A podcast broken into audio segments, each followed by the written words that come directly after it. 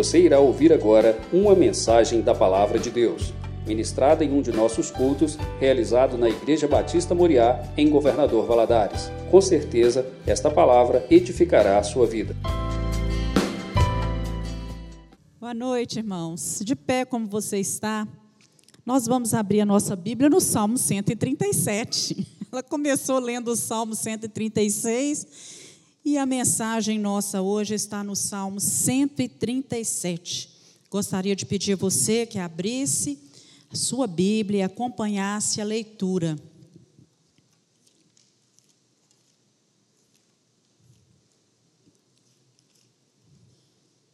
Salmo 137. Os judeus choram no cativeiro com saudades de Sião. Assim é o título aqui na minha Bíblia. Junto aos rios da Babilônia, nos assentávamos e chorávamos, lembrando-nos de Sião. Nos salgueiros que há no meio dela, pendurávamos as nossas harpas, porquanto aqueles que nos levaram cativo nos pediam uma canção, e os que nos destruíram, que os alegrássemos, dizendo: Cantai-nos um, um dos cânticos de Sião. Mas como cantaremos o cântico do Senhor em uma terra estranha? Se eu me esquecer de ti, ó Jerusalém, esqueça-se a minha destra da sua destreza. Apegue-se minha língua ao paladar. Se me não lembrar de ti, se não proferir Jerusalém a minha maior alegria. Lembra-te, Senhor, dos filhos de Edom nos dias de Jerusalém, porque diziam: Arrasai-a, arrasai até os seus alicerces. Ah, filha de Babilônia, que vai ser assolada. Feliz daqueles que te retribuí, consoante nos fizeste a nós. Feliz daquele que pegar em teus filhos e der com eles nas pedras. Vamos orar, irmãos? Feche seus olhos. Peça ao Senhor para falar com você nessa noite. O título da nossa mensagem é Não Desista de Cantar. Deus falou profundamente comigo nesse texto e eu quero convidar você nessa noite a não des desistir de cantar e entoar um cântico de louvor e adoração ao Senhor. Deus, nós estamos aqui nessa noite para juntos refletirmos na tua palavra. Senhor, trazer aquilo que está escrito aqui para a nossa vida, na prática. Pedimos, Pai, que o Senhor coloque sempre cântico de louvor nos nossos lábios e que nunca falte em nós o entendimento das coisas espirituais. Abra nossa mente, o nosso coração, em nome de Jesus. Amém. Esse salmo, ele reflete um tempo, ele conta, né, ele conta a história de uma época em que Jerusalém havia sido invadida, saqueada, e os muros da cidade estavam totalmente derrubados, o templo tinha sido destruído por Nabucodonosor e o povo tinha sido levado para o cativeiro no ano 586 a.C. Os moços, né, a história conta que os jovens, eles foram passados ao fio de espada. Que as crianças, elas eram apedrejadas, soterradas com as pedras, que as jovens, as moças, eram violentadas. E aqueles, no tempo né, em que Jerusalém estava sendo atacada, saqueada, aqueles que tentavam fugir da cidade, quando eles chegavam né, nos lugares mais afastados, os edomitas, o povo de Edom, que era um povo irmão, descendentes de Esaú, os edomitas estavam ali nas espreitas, nas estradas, esperando o povo sair da cidade para acabar de destruir o povo. Na verdade, reis idólatras, reis maus haviam se levantado durante todo o reinado e esses reis levaram o povo a pecar contra Deus. Então, o que acontecia hoje com o povo de Judá era fruto de não ouvir a voz de Deus, de não ouvir aquilo que os profetas falaram com o decorrer dos anos e se corromper tanto moralmente como espiritualmente. Isso os levou para o cativeiro na, cidade, na, na Babilônia. Então, eles estavam agora em uma terra estranha, sem seus bens, perderam suas casas, perderam a família, perderam o conforto né, da, da sua casa. E nesse contexto, os babilônicos chegavam para eles e pediam que eles cantassem um cântico, um daqueles cânticos que eles cantavam lá em Jerusalém, que é Sião. Jerusalém também é chamada de Sião. E o povo, em represália, eles penduram as suas harpas, os seus instrumentos musicais nos salgueiros, que eram árvores típicas ali da, da região, e não cantam, e ainda questionavam como nós poderemos cantar um dos cânticos que cantávamos em Jerusalém em meio a tanta tristeza e a tanta dor. E muitas vezes, irmãos, nós também somos assaltados por tristezas, a nossa vida fica um pouco estranha, a gente não sabe o que está acontecendo, a gente vai se fechando, vamos ficando amargos com as situações e vamos deixando que as situações determinem as nossas emoções. Paramos muitas vezes de cantar, de sorrir, perdemos a alegria, até mesmo a vontade de viver. É fácil cantar em Jerusalém, é fácil cantar em Sião, quando nós estamos no meio dos nossos entes queridos, dos nossos conhecidos, quando nós estamos, é, tudo vai bem na nossa vida, quando nós temos as, as nossas casas, né, é, é, totalmente seguras, e, e nos sentimos protegidos como o povo se sentia na cidade de Jerusalém. O Salmo 125 mesmo fala que em volta da cidade de Jerusalém estavam os montes e que a cidade de Jerusalém era uma cidade protegida. É fácil cantar na igreja, quando nós estamos aqui todos juntos, né, entoar um cântico de louvor, quando nós nos entusiasmamos com louvor, mas nós, como servos de Deus, somos chamados a entoar cânticos de adoração ao nosso Deus, no momento da nossa dor, do nosso luto, do nosso prejuízo, no momento da nossa enfermidade, das nossas crises, quando nos sentimos até mesmo injustiçados e caluniados.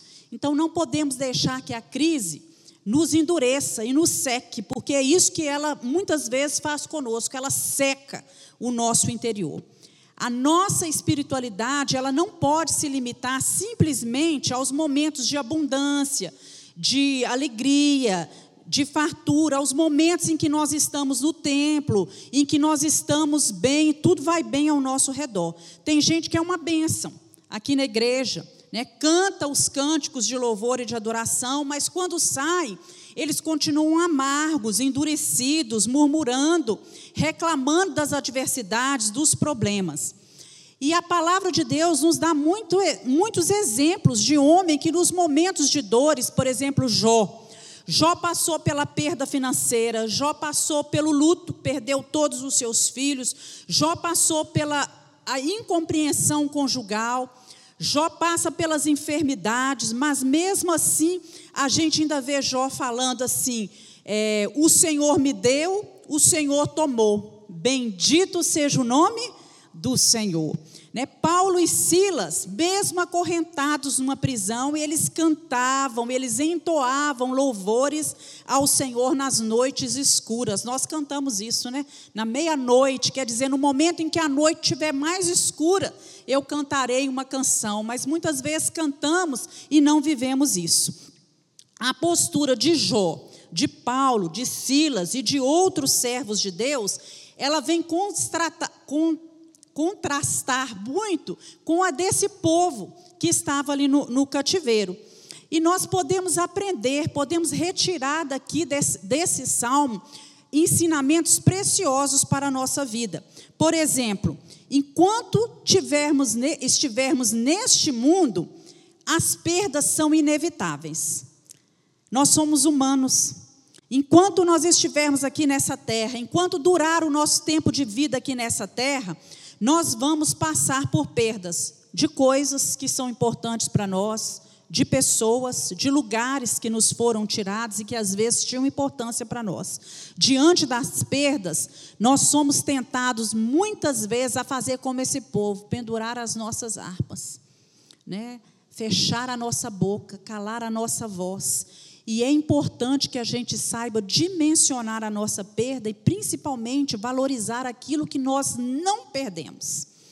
O povo, eles estavam agora, né, nesse momento aqui na Babilônia, num lugar onde eles não gostariam de estar, numa terra estranha, né, Os vínculos deles tinham sido quebrados, eles perderam as suas raízes, eles eram escravos agora nessa terra, eram muitas vezes tratados como os objetos, estavam sem as suas próprias casas, sem seus bens, sem o templo de Jerusalém, sem a cidade, e se, e, e se sentiam impotentes para reverter essa situação.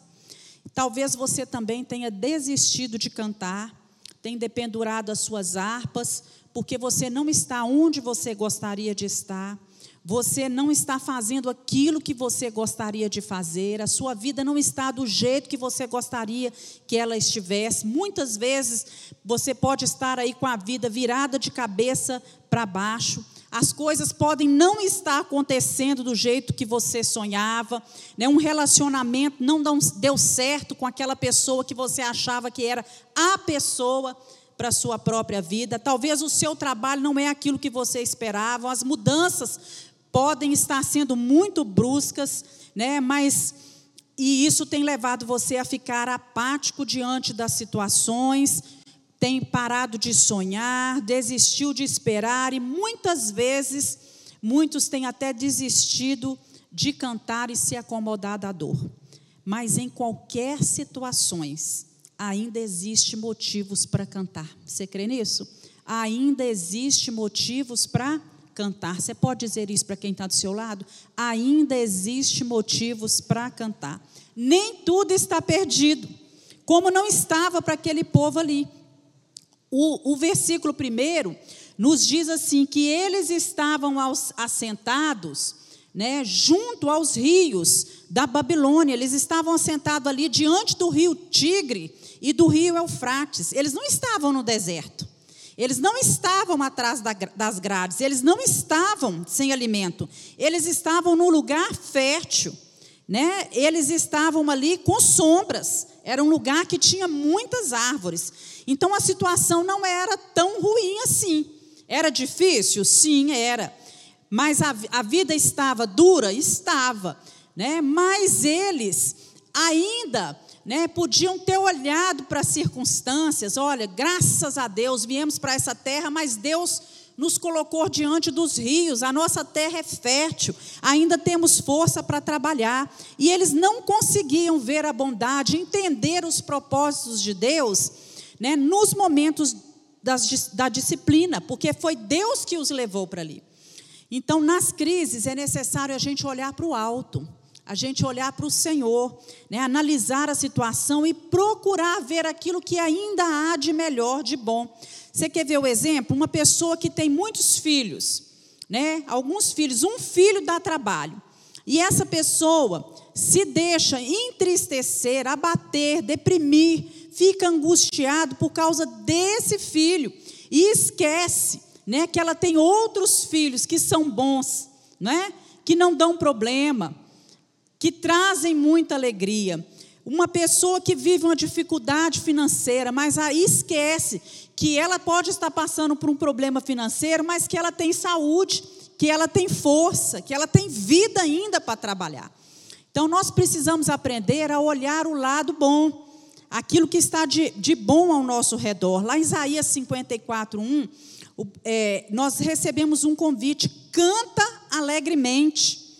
Canta alegremente. Marcos, capítulo 14, nos conta que Jesus cantou um hino na hora da Santa Ceia. A Santa Ceia, ela antecede o momento da crucificação. Jesus sabia aquilo que viria depois, que ele entregaria o seu corpo, aquilo que ele sofreria na cruz do Calvário, a traição que ele haveria de enfrentar, a humilhação, mas ainda assim ele canta um cântico, né? Paulo e Silas estavam acorrentados, agredidos, mas aí eles sabiam, né, que ainda assim eles podiam entoar um cântico de louvor e de adoração ao Senhor. Irmãos, a última palavra ela é sempre de Deus. Nós temos que aprender isso. Nós não podemos controlar nada. Nós não temos poder para reverter com as nossas próprias situações nenhuma circunstância. E nós não podemos deixar que as dificuldades dessa vida façam com que a gente perca a doçura, porque é Deus quem está dirigindo tudo. Então nós precisamos tirar as nossas harpas, né? dos salgueiros e entoar um cântico de adoração e de louvor ao Senhor. Outro ensinamento que nós vemos aqui nesse salmo é que viver olhando para trás tira a nossa perspectiva do futuro. Porque as lembranças amargas que a gente traz das horas difíceis, daqueles momentos mais difíceis que nós vivemos, eles nos tiram ânimo. E muitas vezes eles nos levam a acessar o nosso canto. Então, esses israelitas, esse povo, eles não fizeram como Daniel. Daniel também tinha sido levado cativo para a Babilônia. Só que quando Daniel chega lá, ele deixa as marcas de Deus naquela terra, naquela terra de povo idólatra. Ele resolveu, ele determinou ser uma bênção e não deixar aquele tempo de cativeiro azedar a sua alma. Então, a espiritualidade de Daniel, ela não, ela não dependia do local onde ele estava, daquilo que ele estava vivendo naquele momento. Não se limitava a Jerusalém, não se limitava a uma igreja, não se limitava ao templo. Né? Ele não vivia naquele saudosismo. E ele não enfrentou essa crise do cativeiro com aquela nostalgia, sempre lembrando né, daquilo que ele tinha deixado para trás. Ele resolveu, ali no cativeiro, andar com Deus e entoar cânticos de louvores ao Senhor. Então, José também, quando ele foi levado como escravo para o Egito, ele enfrentou os momentos de crise exaltando o Senhor com as suas atitudes, continuando a sua vida. Estava enfrentando problemas, né? Mas ele continuou, ele prosseguiu, sendo uma bênção onde ele era colocado, apesar de todas as dificuldades que ele enfrentava. Agora, os israelitas, eles desistiram nesse momento de cantar e de testemunhar daquele Deus que tinha abençoado eles em todo o tempo. E a saudade de Jerusalém começou a tomar conta desse povo. Então ficaram amargos com o momento presente, porque eles viviam olhando para o passado, viviam tendo saudade do passado. Eles viviam em função, né, como muitos hoje vivem, né, em função daquilo que foi, daquilo que era, daquilo que passou, daquilo que aconteceu, mas que deixou de ser. Eles viviam na saudade. Então, tem gente que só vive no passado. Né? A lembrança que eles têm é nostálgica do ontem faz essas pessoas perderem o entusiasmo de viver o hoje, o presente. Nada mais vale a pena, nada mais desafia. Entra-se naquela, naquela neurose de lembrança né, das pessoas, das circunstâncias, das coisas que já não voltam mais. Porque o tempo que nós vivemos ontem, ele não volta hoje e ele não voltará nunca mais. Aí começa, né, aquelas frases que a gente conhece: "Ah, quando meus filhos eram pequenos. Ah, quando meu marido estava comigo, quando eu trabalhava em tal lugar, ou então quando eu era jovem, né? O tempo passou. Os filhos cresceram, não é assim que acontece com todo mundo? O emprego muda, às vezes a cidade muda, a idade chega. As pessoas que caminhavam do nosso lado há uns anos atrás podem não estar mais caminhando conosco hoje, né? mas ainda há uma vida pela frente, há um futuro que nos aguarda, há coisas boas para acontecer, amém, irmãos? Há ainda coisas boas que nos aguardam. Aprendemos ainda, irmãos, nesse salmo, que o modo como nós enfrentamos a crise e as dificuldades determina a nossa vitória. O povo fala aqui: olha, nós nos assentávamos, lembrando de Sião e chorávamos. Então, eles não se assentaram uns com os outros, perto uns dos outros, para formular estratégias, para é, é, discutir juntos um, uma, uma maneira melhor de enfrentar os problemas e as dificuldades, para traçar planos de sobrevivência, como que nós vamos fazer, como que nós vamos enfrentar, como que nós vamos nos adaptar. Né? Eles não foram estudar as atitudes que seriam melhor, que, que eles deveriam tomar naquele lugar. Eles se assentaram para quê? Para contemplar a tragédia, para contemplar as dificuldades olhavam para o nada, né? olhavam para o nada, achavam que não existiam mais é, é, solução para as coisas, que nada mais podia ser revertido. E aceitaram passivamente que eles estavam derrotados. E com isso, o desânimo foi tomando conta do coração deles. Eles desistiram de lutar, né? decretaram o fracasso. E estavam todos, não só um, a gente vê aqui que o, que o salmo está no plural, né? Assentávamos, né? chorávamos, todos eles estavam aqui sem esperança, deprimidos, abatidos com aquela situação. Não foi um assentamento para consolar, para animar uns aos outros, mas foi para murmurar, para reclamar, para chorar aquilo que tinha ficado para trás. Eles não se assentaram para orar, não se assentaram para fortalecer um ao outro, para sonhar juntos com o tempo que Deus já tinha falado que seria provisório o tempo que eles, que eles iriam passar ali. O coro deles foi um coro de lamento, não era de cânticos, não, é, não exaltavam mais ao Senhor. E as conversas estavam minando a fé, roubando o sonho daquele povo. É, quantas vezes nós nos assentamos também, não é?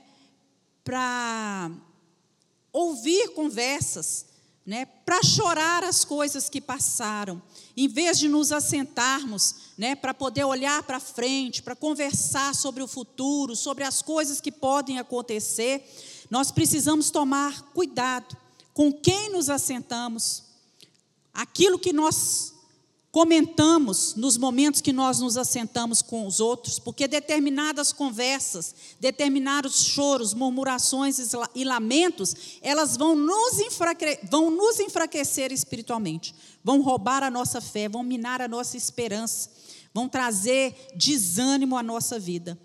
E tem gente que não consegue reagir diante da dor, diante das dificuldades, só vive lamentando, curtindo as mágoas, chorando, né, apostando que a crise ela não vai mudar mais, que não vai passar, que tudo é irremediável. É, então nós precisamos pedir a Deus que nos dê graça, né?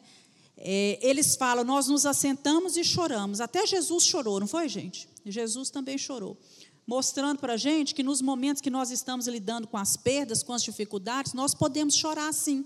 Não é pecado chorar. Mas Deus prometeu que Ele iria enxugar dos nossos olhos toda a lágrima. Que o choro pode durar uma noite, mas que a alegria ela vem pela manhã. É possível cantar na dor? É possível cantar na angústia, cantar na enfermidade? É. É fácil? Não, mas é possível. Então nós temos que aprender a tirar as nossas harpas, que muitas vezes ficam penduradas. Né? O nosso cântico, muitas vezes que está esquecido, que foi deixado de lado.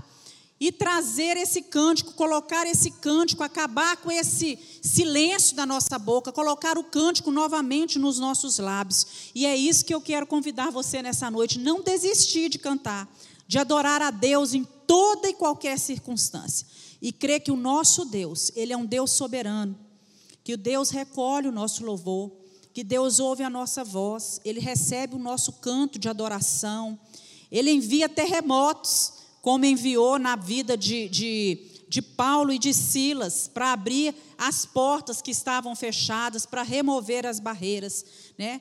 Aquele de, ele é o mesmo Deus que concedeu ao rei Josafá vitórias enquanto eles, né, os sacerdotes e os levitas, iam na frente da batalha, do momento difícil em que os inimigos atacavam.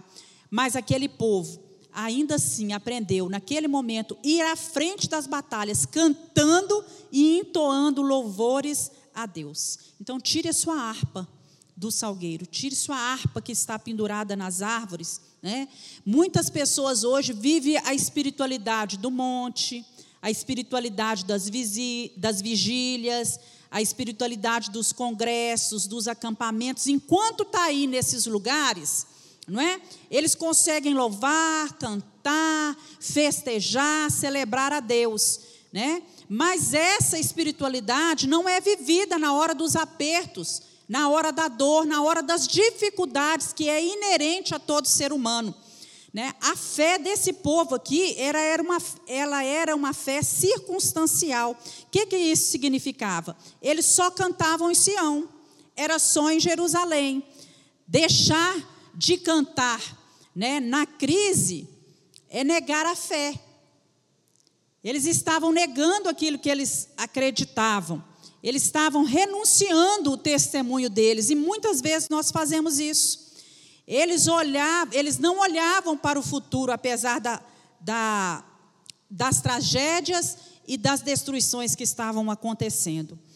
É, tem muita gente como ele, como eles, né? Registrado na mente o tempo todo, sempre trazendo à sua mente o dia em que foi agredido, é, o dia em que foi machucado, o dia que o marido saiu de casa, o dia que perdeu o emprego, o dia que o filho né, se, se é, entrou nas drogas, em dia que o filho decepcionou, o filho angustiou, e com isso vão se tornando pessoas duras, pessoas amargas, não conseguem liberar perdão e viver em meio às dificuldades, né, uma vida de adoração ao Senhor. O cântico nos lábios está totalmente silenciado. O povo chegou ao ponto, quando a gente lê aqui no versículo, nos, nos dois versículos finais, de desejar o mal, em transferir o ódio que eles estavam sentindo por aquela geração que tinha sido responsável por levar né, cada um deles ali para o cativeiro, eles transferiram isso para a geração futura, para os filhos daquelas, daquelas pessoas que culpa alguma tinha daquilo. Né? E eles falavam, né? eles terminam aqui dizendo, né? Feliz daqueles que pegarem teus filhos e der, né? quer dizer, jogar pedras sobre os seus filhos. Então eles transferiam isso, até mesmo para quem eles não deveriam em momento algum transferir. Na verdade, a fé deles era uma fé institucionalizada. O que, que quer dizer isso? Tudo estava relacionado com Jerusalém tudo estava relacionado né, com o templo. A alegria deles não era Deus, mas era Jerusalém. A saudade deles não era de Deus, mas era de Jerusalém, era do templo. A confiança estava no templo, a confiança estava no culto. A confiança estava nas cerimônias que eram realizadas, em vez da confiança deles estar em Deus. E tem muita gente hoje amarga que morre pela igreja, que dá vida pela igreja, mas não vive para o Senhor. Defende até a morte a sua religião, mas não tem uma vida de intimidade com Deus. Então, não perca a doçura pela vida, né? não pendure a sua harpa, faça da sua vida é, um cântico de adoração ao Senhor, apesar de, em todo o tempo, apesar das dificuldades. Né? Tire a sua harpa do salgueiro. Eu não sei o que você tem enfrentado, aquilo que você tem passado, mas viva a sua vida né, louvando ao Senhor, porque você pode ser feliz mesmo depois de tudo, apesar de tudo que você está passando. Deus quer que você abra os seus lábios e entoe um cântico de louvor e adoração ao Senhor.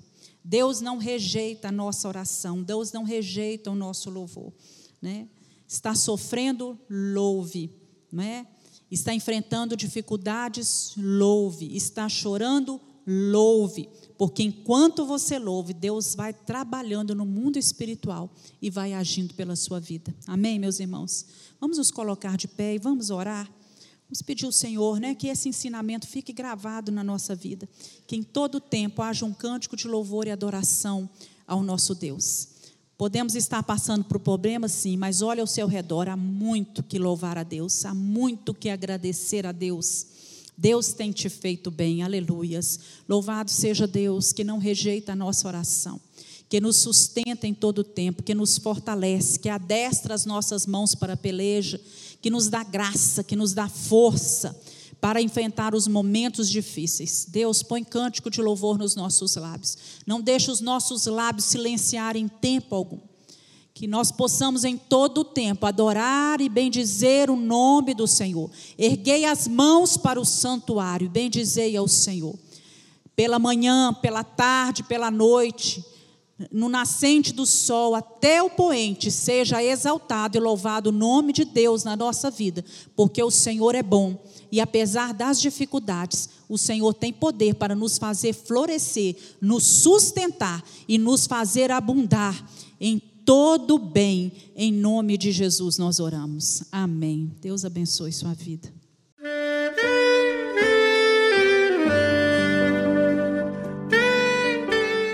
Querido amigo, Deus se interessa por você. Ele conhece as circunstâncias atuais da sua vida. Não hesite em buscá-lo. Em Jeremias 33, versículo 3, ele nos diz: Clama a mim e responder-te-ei, e anunciar-te-ei coisas grandes e ocultas que não sabes. Esperamos que a mensagem ouvida tenha falado ao seu coração e que você e sua família sejam abençoados pelo Senhor Jesus.